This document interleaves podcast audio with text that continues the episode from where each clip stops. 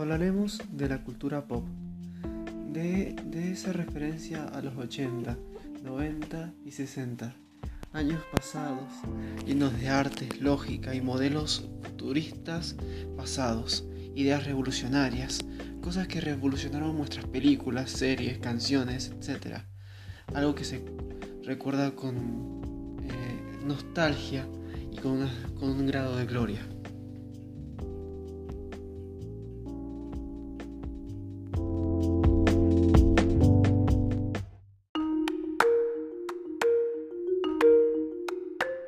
Hoy tenemos una historia fantástica de, un reino místico que se abarca en el fondo de un cofre mágico. Es la tierra del caos, un mundo peligroso lleno de, de agonía y de puzzles, que la manera más fácil de resolverlo y sobrevivir es usando el ingenio y las capacidades.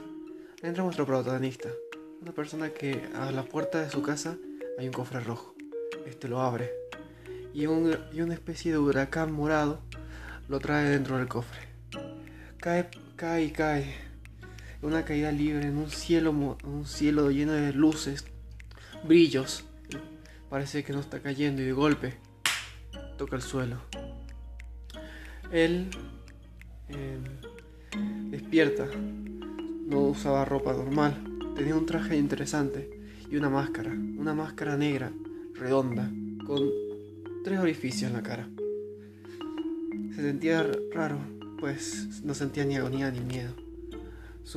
la máscara le daba una fuerza interna que le permitía afrontar ese, ese lugar.